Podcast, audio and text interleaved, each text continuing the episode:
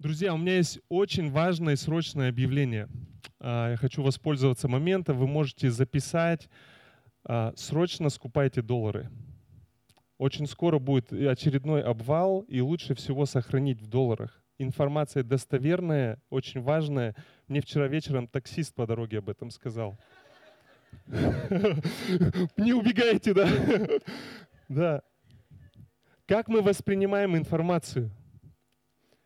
Как мы проверяем ее? Проверяем ли вообще? Может, я вижу, пару человек уже хотели соскочить, бежать в, обменный, в обменник и сказать, там достоверная информация. Насколько мы доверяем авторитету людей? Важно то, как мы передаем информацию и как ее принимаем. Для тех, кто передает, если вы так или иначе знакомы с рыбаками-охотниками, я сам рыбак-охотник. Я вижу уже улыбки. Да-да-да. Они сказочники, еще те, половина из них. Вы знаете, самая большая рыба, которую рыбак не поймал, это та, с которой он боролся, и она сошла. Возможно, она была такая, но когда нормальный рыбак рассказывает, это, говорит, это самая большая. У них глаз был вот такой и так далее. И как только что Люда показала, рыбаки обычно показывают размер рыбы вот так более опытные, они взвешивают, они говорят в килограммах. И у меня даже отец прикалывался, когда кто-то из друзей говорит, я поймал вот такую рыбу. Он говорит, подожди, подожди. Тот говорит, что? Сейчас я рулетку возьму, замерю.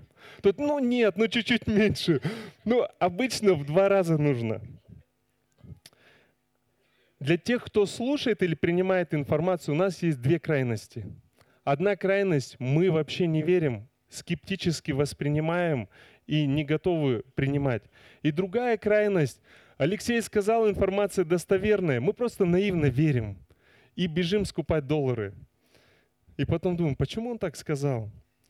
И нам нужен здоровый баланс, когда мы слушаем. И более того, я скажу, нам нужен здоровый критический подход к любой информации – Сегодня я говорю, кто-то другой. Нам нужно здоровый критический подход. Нам нужно иметь баланс э, к тому, что мы слушаем, к тому, к той информации, которая приходит наш мозг. Шутки в сторону. Продолжаем двигаться по 2 Коринфянам. У нас 11 глава с 16 по 32 стих. Давайте немного вспомним контекст а, всей ситуации. А, несколько лет назад Павел начал церковь в Коринфе. Через какое-то время он уезжает в другие места основывать церкви. И через время он узнает, что в этой церкви появилось ну, много проблем. Как мы уже не раз говорили, это духовно очень одаренная церковь, но незрелая. Конфликты, разделения, споры, соревнования, терпимость к греху. После чего Павел физически приходит и посещает Коринф, и разговор у них не получился – Конфликт усугубился, авторитет Павла не воспринимается. После этого Павел пишет письмо, которое не дошло до нас, и это письмо очень сильно повлияло на Каринскую церковь. Многие из э, членов Каринской церкви, они покаялись. И мы разбирали несколько глав назад, несколько недель назад, и видели плод их покаяния. После чего Павел пишет второе послание Коринфянам, которое мы сейчас и читаем.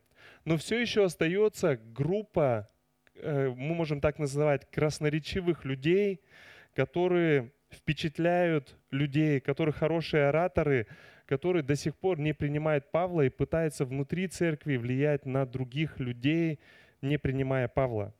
Павел называет эту группу людей лжеучителя, лжеапостолы и даже предыдущем отрывке мы читали «слугами сатаны».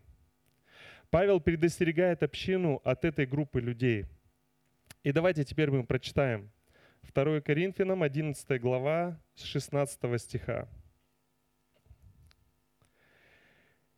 «Еще скажу, не почти кто-нибудь меня неразумным, а если не так, то примите меня, хотя как неразумного, чтобы мне сколько-нибудь похвалиться, что скажу, то скажу не в Господе, но как бы в неразумии, при такой отважности на похвалу. Как многие хвалятся по плоти, то и я буду хвалиться. Ибо вы, люди разумные, охотно терпите неразумных. Вы терпите, когда вас порабощают, когда кто объедает, когда кто обирает, когда кто превозносится, когда кто бьет вас в лицо. К стыду говорю, что на это у нас не доставало сил. А если кто смеет хвалиться чем-либо, то скажу по неразумию, смею и я. Они евреи, и я. Израильтяне, и я. Семя Авраама, Авраамова, и я. Христовы служители, в безумии говорю, я больше. Я гораздо более был в трудах, безмерно в ранах, более в темницах и многократно при смерти. От иудеев пять раз дано мне было по сорока ударов без одного. Три раза меня били палками, однажды камнями побивали. Три раза я терпел кораблекрушение, ночь и день пробыл в глубине морской. Много раз был в путешествиях, в опасностях на реках, в опасностях от разбойников, в опасностях от единоплеменников, в опасностях от язычников, в опасностях в городе, в опасностях в пустыне, в опасностях на море, в опасностях между лжебратьями, в труде и в изнурении, часто в бдении, в голоде и жажде, часто в посте, на стуже и в ноготе. Кроме посторонних приключений, у меня ежедневно стечение людей, забота о всех церквях. Кто изнемогал, с кем бы и я не изнемогал? Кто соблазняется, за кого бы и я не воспламенялся? Если должно мне хвалиться, то буду хвалиться немощью моею. Бог и Отец Господа нашего Иисуса Христа, благословенный во веки, знает, что я не лгу. В Дамаске областной правитель царя Ареты стерег город Дамаск, чтобы схватить меня, и я в корзине был спущен из окна по стене и избежал его рук. И первые несколько фраз 12 главы Павел говорит, «Не полезно хвалиться мне». Давайте посмотрим на этот отрывок. В 10 главе, пару недель назад, когда Алексей проповедовал, он подчеркивал, что Павел заявлял, что не тот, кто достоин, а, не тот достоин, кто хвалит себя, но когда хвалит Господь. Но в 11 главе, прошлой неделе Вальдемар проповедовал, Павел начинает хвалиться. И Вальдемар объяснял, здесь важно понимать его сарказм. Он как бы опускается на уровень лжеучителей, на уровень Коринфской церкви. И мне это напомнило притчи, 26 глава, 4-5 стих, немного сложный, но напомню вам. «Не отвечай глупому по глупости его, чтобы и тебе не сделаться подобным ему, но отвечай глупому по глупости его, чтобы он не стал мудрецом в глазах своих». И Павел здесь называет себя глупцом. В некоторых переводах используется слово «дурак». И он опускается как бы на уровень лжеучителей, которые постоянно кичатся, хвалятся и говорит, и не, э, сочтите меня неразумным, но я буду хвалиться. И он здесь подмечает, это не то, что говорил бы Господь. В общем, в этом отрывке Павел себя сравнивает с той группой людей, которые его критикует, и это он делает тремя способами. 16 по 21 стих Павел сравнивает подлинных апостолов лжеапостолами в том, как они обращаются с людьми в церкви, или с подчиненными, можно сказать. С 21 по 22 стих Павел сравнивает себя с теми, кто гордится своими еврейскими корнями. И в завершении Павел сравнивает свое служение со служением своих противников с точки зрения цены, которую он заплатил за служение другим. Давайте сейчас первую часть посмотрим. А, я хотел бы вам представить таблицу, которую Алексей дал, потом Вальдемар немного доработал, и я не стал ничего добавлять. В предыдущих главах это критерии а, или характеристики Павла и лжеапостолов. Давайте немного посмотрим, в чем Павел искал власть. Власть от Господа. В чем мы видим э, власть или сила лжеапостолов от красноречия – и они его упрекали, кто такой Павел? Ты вообще откуда? Ты вообще из Тарса. Ты не можешь быть красноречивым. И Павел это признает. Он говорит, я не так красноречив, как другими, но у меня есть познание. Для Павла было очень важно основание и созидание церквей. Что же делали лжеапостолы? Начинали поднимать смуту внутри церкви, и это приводило к разрушению церквей и подрыву служения. Павел проявляет уважение к лидерам, лжеапостолы – пренебрежение лидерами. Павел сравнивает себя с Иисусом. Только эта глава, как исключение, мы уже говорили, он опускается как бы на их уровень, и он приземлит в конце э, главы самолет. Он сравнивает себя с Иисусом. Но лжеапостолы, они сравнивают себя с другими людьми, э, показывая себя, себя в более выгодной позиции. Павел спасает неспасенных, лжеапостолы, их цель работать уже с верующими людьми внутри церквей – Павел хвалится Господом, лжеапостолы просто хвостуны. Павел ревнует за церковь, а, а лжеапостолы заботятся о себе. Интересный восьмой пункт. Павел зарабатывает, чтобы служить, но лжеапостолы служат, чтобы заработать. Павел знает Писание, лжеапостолы, лжецы. И последнее очень важно. Павел проповедует и учит по Писанию, лжеапостолы проповедует другого Иисуса. Прошлое воскресенье мы говорили, другое Евангелие и другой Дух. В 19 стихе, если сказать молодежным языком, Павел подкалывает э, коринфян, это тоже мы видим сарказм. Что он говорит? «Ибо вы, люди разумные, охотно терпите неразумных». Я думаю, это такой, скорее всего, еврейский юмор или юмор того региона – и в 19-20 стихе какие э, критерии лжеапостолов мы видим? Первое, Павел говорит, неразумные. Второе, они порабощают, они объедают, они обирают, они превозносятся и они бьют.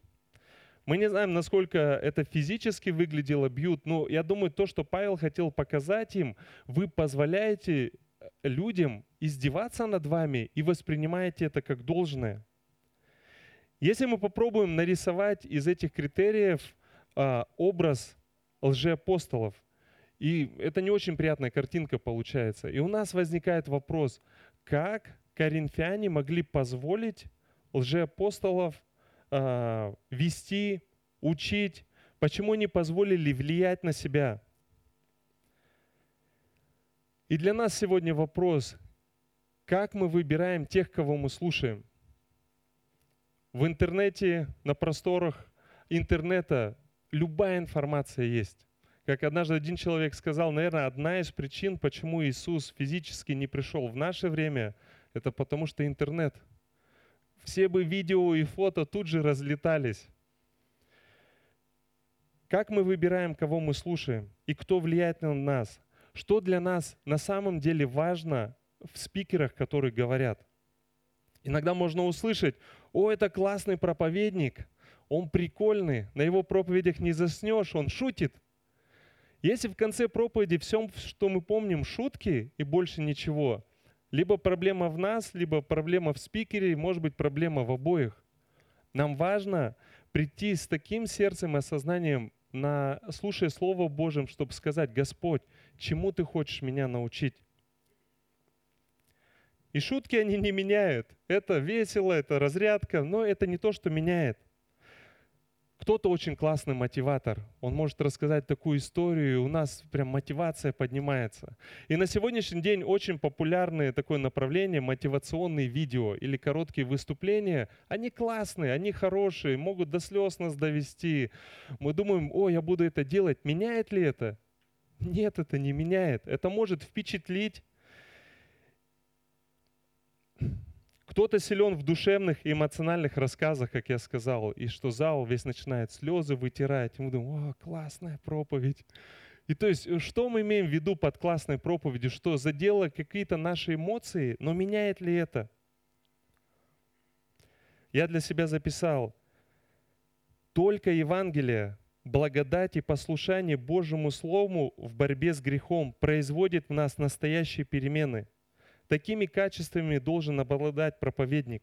Он должен проповедовать Христа, проповедовать Евангелие, проповедовать любовь Бога к нам, грешным людям, которые недостойны Его любви.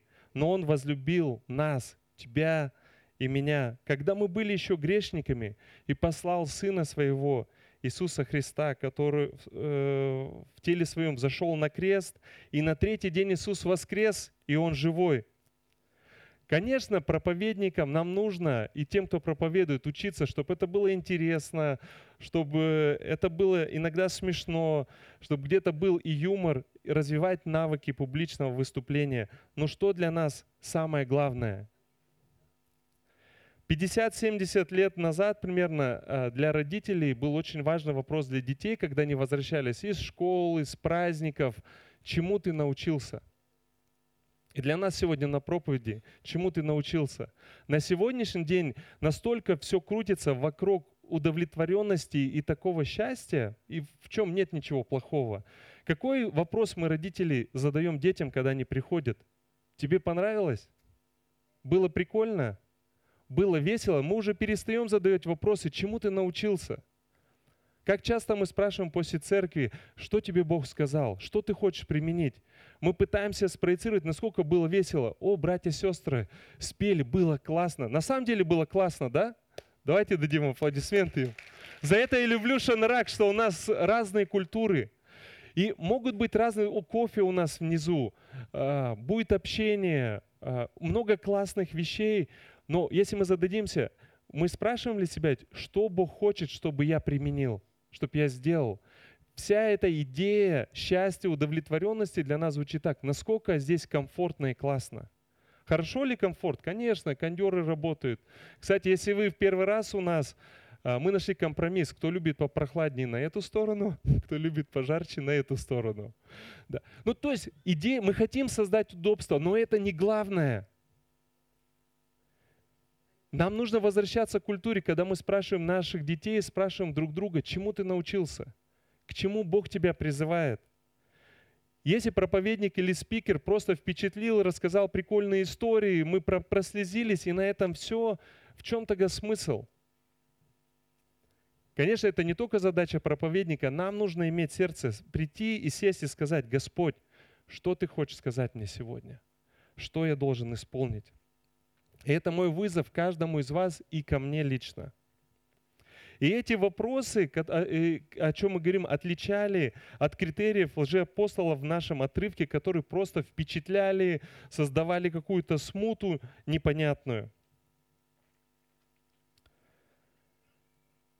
И это не только проблема Коринфа. Во все времена и эпохи сатана и слуги сатаны, они извращали Божье Слово – они приносили лжеучения, как в Ветхом Завете, э, приходили пророки, описано, и говорили именем Божьим, а Бог говорит, я их не посылал. Я вообще не знаю, кто это такие.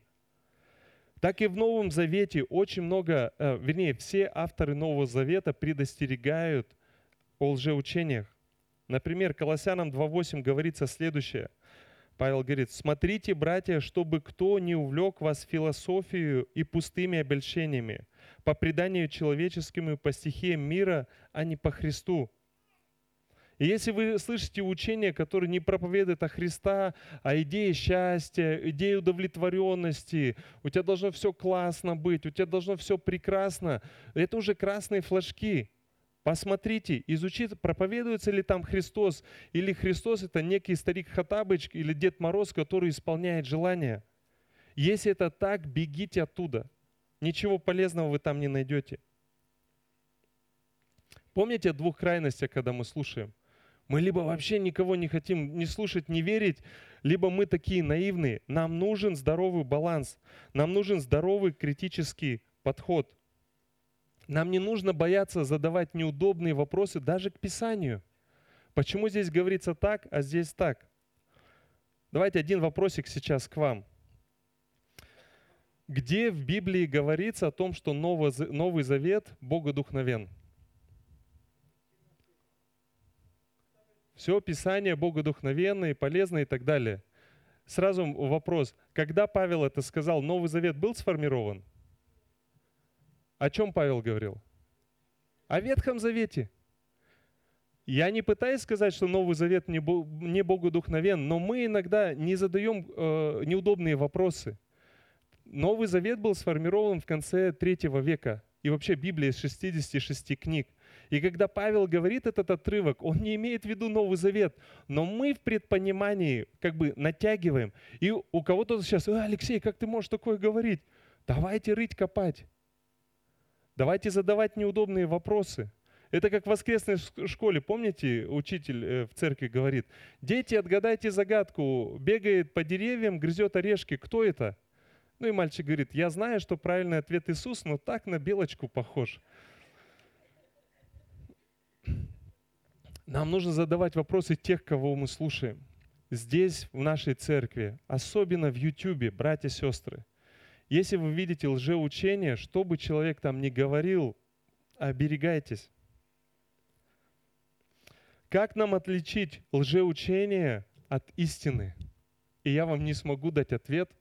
Мне понравился пример, когда спросили человека, который работает с купюрами, как вы отличаете настоящую купюру от фальшивой? Его ответ был таким. Я никогда не успею изучить все фальшивые купюры. Все, что мне нужно знать, до идеала знать оригинал. Если я знаю оригинал, я смогу отличить любую подделку. Что это значит для нас? Я не хочу сейчас говорить имена людей, которые признаны лжеапостолами, еретиками нашего времени. А, Знаете оригинал, и вы сможете отличить истину от лжи. Сегодня их много, особенно на просторах интернета.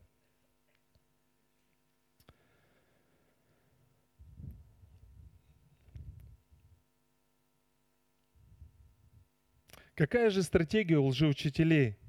Как мы уже отмечали, они в основном работают в церквях и работают с верующими и начинают, так сказать, приносить какие-то сверхоткровения.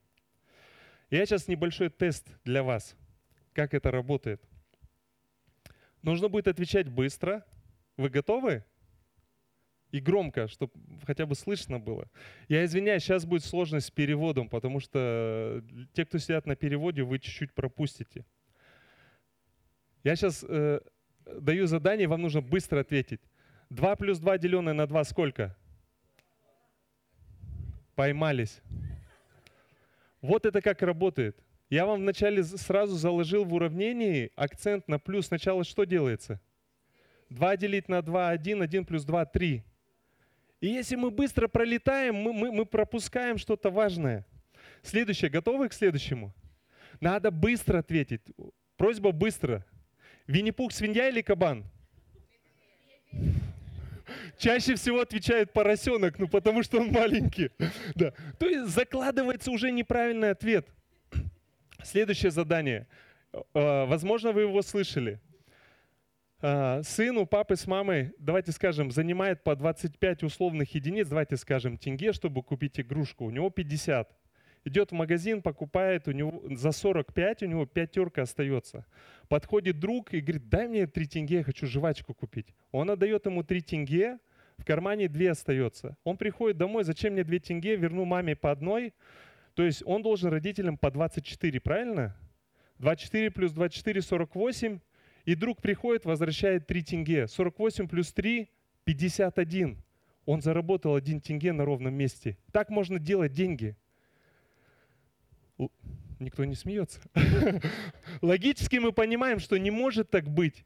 Математически вроде звучит, остается одна тенге. Все почему? Потому что это вот так вот грамотно выводится на неправильное направление. И мы такие, а на самом деле, это похожий пример с лжеучениями. Когда откроют Писание, вырванное из контекста, как часто цитируется, что ты будешь главой, не хвостом, ты будешь благословение. А давайте посмотрим контекст. Это говорится в рабстве для народа. И мы это упускаем, и мы просто берем отрывки и применяем здесь и сейчас. Нужно ли применять Слово Божие? Сто процентов да. Но нам важно разобраться, в каком контексте написано, что имелось в виду и как мы можем применить это слово. Последние примеры мы двинемся дальше, и это больше история. А, здесь юмора нету, я специально хочу рассказать ее, чтобы вы тоже были осторожны. А, несколько дней назад, я уже не помню сколько, вы знаете, сын был на операции серьезной, Женя уезжает, забирает сына, минут через 10 раздается звонок – а, Паша, младший сын, берет трубку, и в трубке плачущий женский голос говорит, сынок, ну, поняли, что ребенок, сынок, это мама, я попала в сильную аварию, папа дома, он, да, дай ему телефон. Когда я анализировал, почему я попался на эту уловку, Первое, так совпало, что Женя уехала, они позвонили, она не дома была. И второе, то, что Паша, передавая трубку, он говорит, папа, мама в сильную аварию попала. У меня из-за стрессового состояния критическое мышление вообще отбило.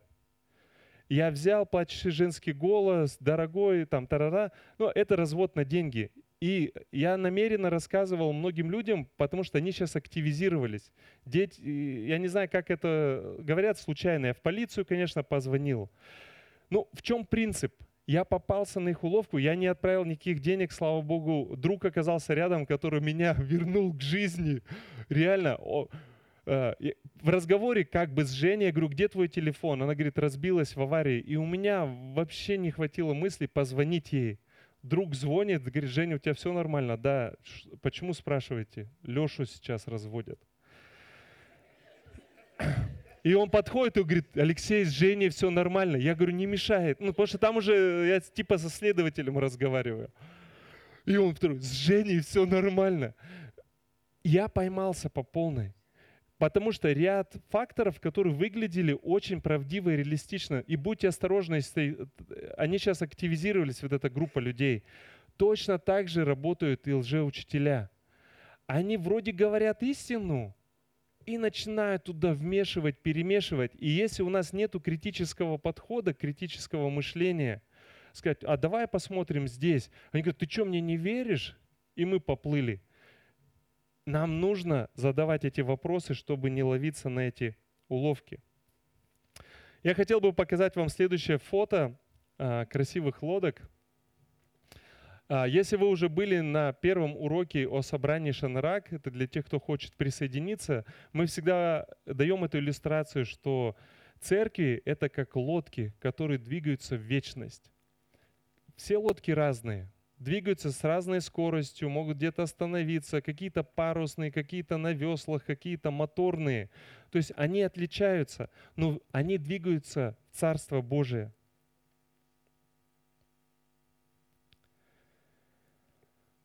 Лодка — это хорошая иллюстрация, что каждая церковь имеет какую-то уникальность или чем-то отличается – и все вопросы, связанные, например, с нашим собранием или с любым другим, можно разбить на три группы. Первое – это фундаментальные вопросы. Это неизменная истина. Это, например, богодухновенность Писания из 66 книг. Если кто-то придет и скажет, ребята, мне открылось, что еще есть там 15 книг, которые должны быть в Библии, ну, на самом деле здесь нет места для дискуссии. Конечно, мы поговорим, но это не то, что будет влиять на нас, это неизменная истина.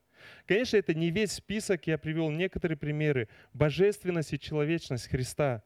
На сегодняшний день одна, одно из учений популярных, что Иисус не Бог, он, он как божество, он божественный.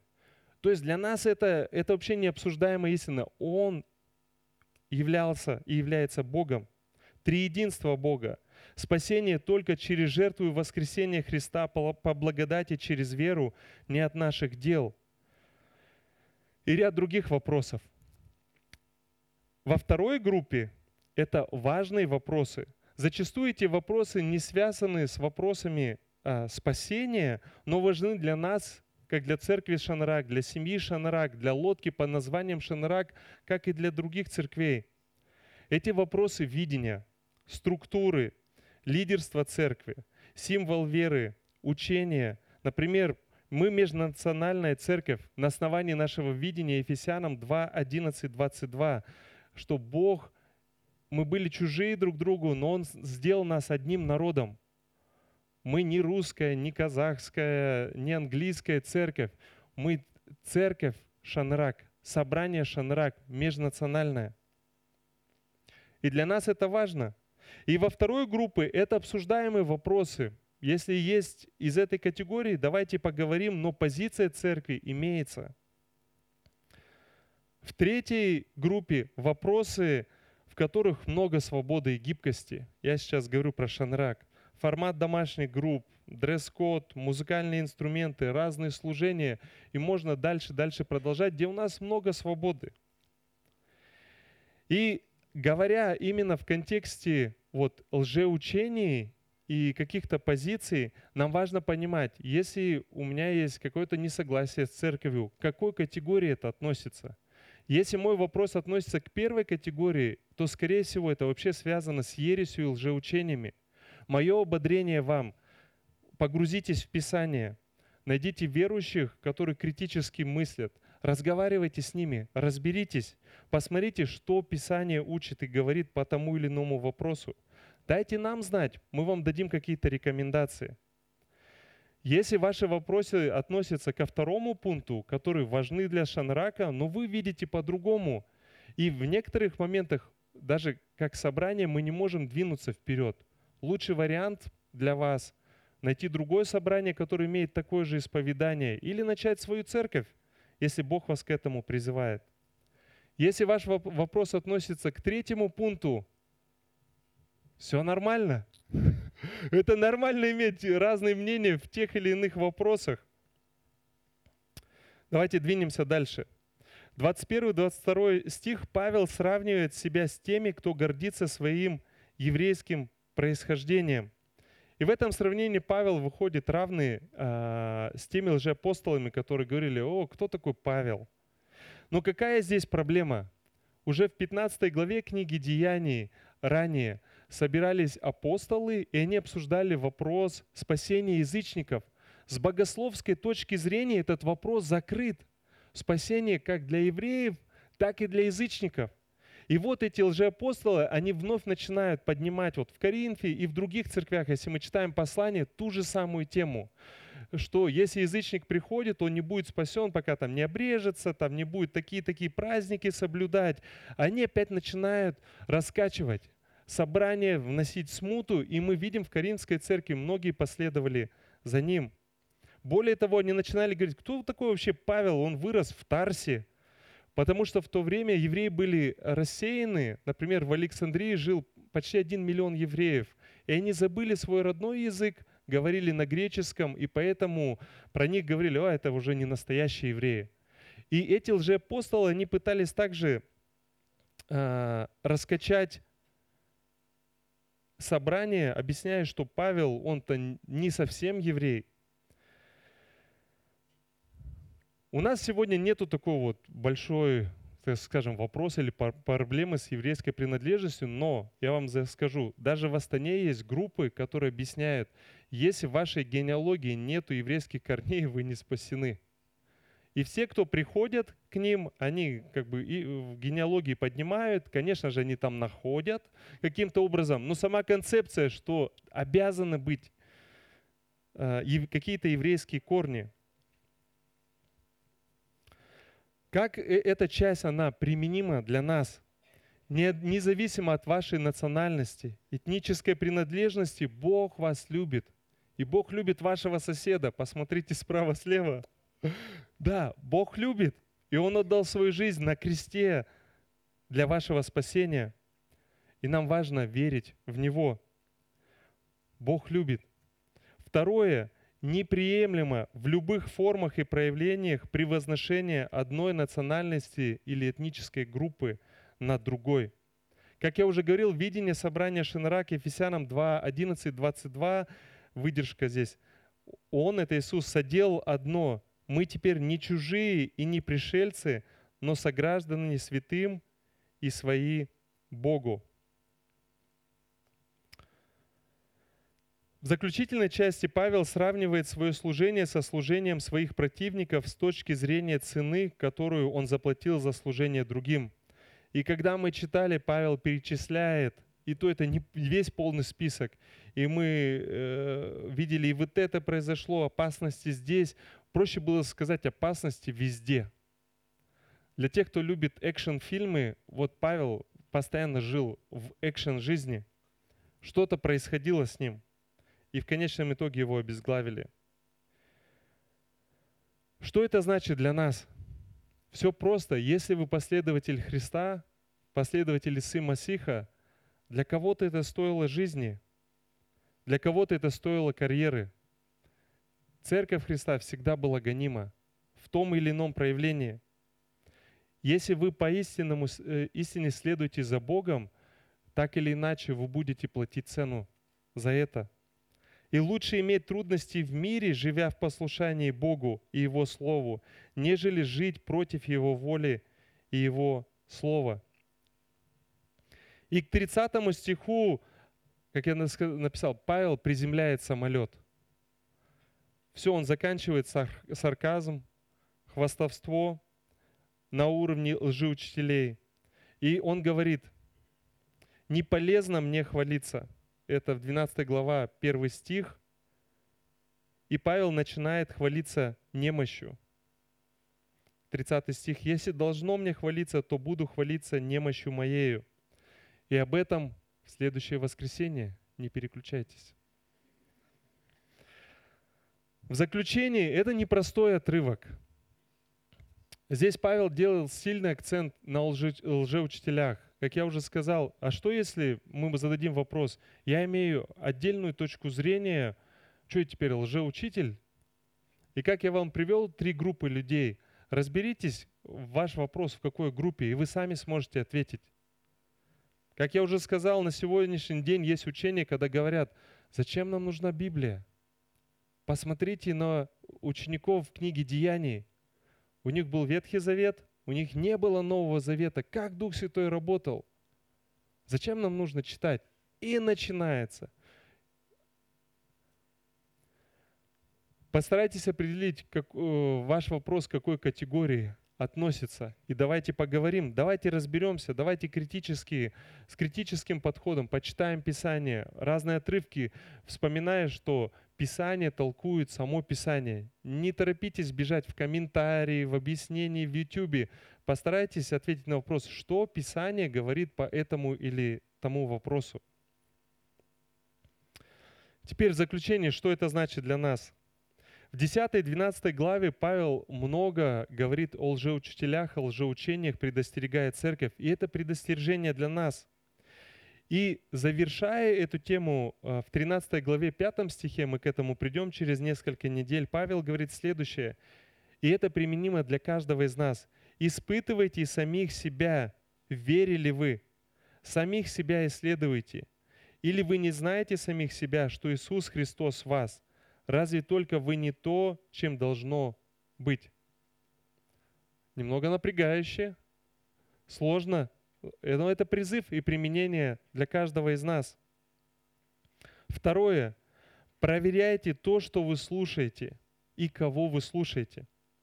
В Деянии 17.11 автор говорит, «Здешние были благомысленнее фессалоникийских, они приняли Слово Божие со всем усердием, ежедневно разбирая Писание, точно ли это так.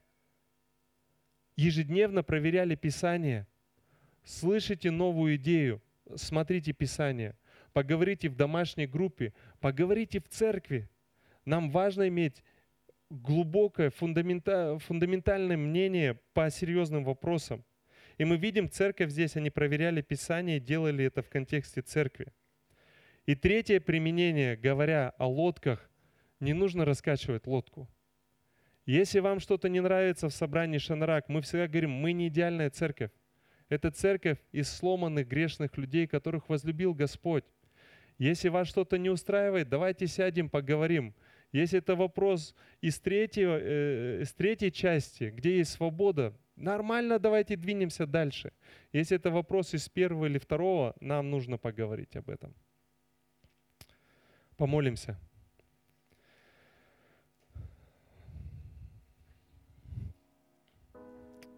Господь Иса, Ты есть путь, истина и жизнь, и никто не придет к Отцу, как только через Тебя.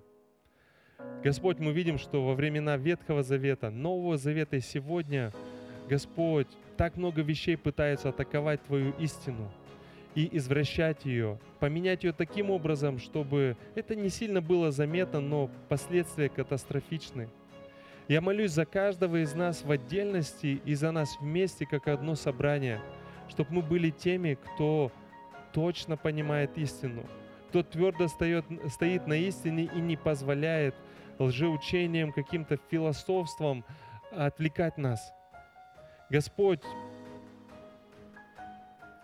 я не прошу Тебя, чтобы каждый из нас, мы читали Писание, это наша ответственность, но я молюсь за каждого из нас в этом зале, чтобы мы, осознавая свою нужду, чтобы мы, осознавая свою нужду пребывания в Тебе, в Твоем Слове, регулярно погружались в Твое Слово, просто пребывали в Твоем Слове. Если поднимаются вопросы, чтобы мы бежали к Твоему Слову, чтобы мы размышляли с другими братьями и сестрами, которые любят Тебя, которые любят Твое Слово, пребывают, чтобы нам твердо стоять в Твоей истине. Во имя Иисуса. Аминь.